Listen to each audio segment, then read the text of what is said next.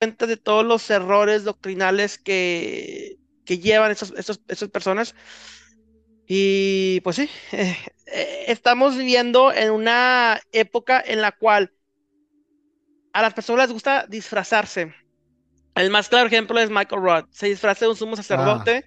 Ah. Eh, y yendo más allá de eso, las personas nos encanta la externalidad del judaísmo, eh, el uniforme, el, uniforme de la barba larga y, la ropa eh, de colores ashkenazi, cuando no solamente existen judíos ashkenazi, los judíos sefarditas se visten con ropa normal, colorida, eh, pero tenemos el, el prototipo, como Jim Gordon, este Gordon, pero, pero sí, o sea, tenemos, nos encanta la externalidad nos enfocamos en la externalidad y nos olvidamos de la internalidad, de lo, que, de lo que en realidad importa en cuanto a la aplicación de la Torah.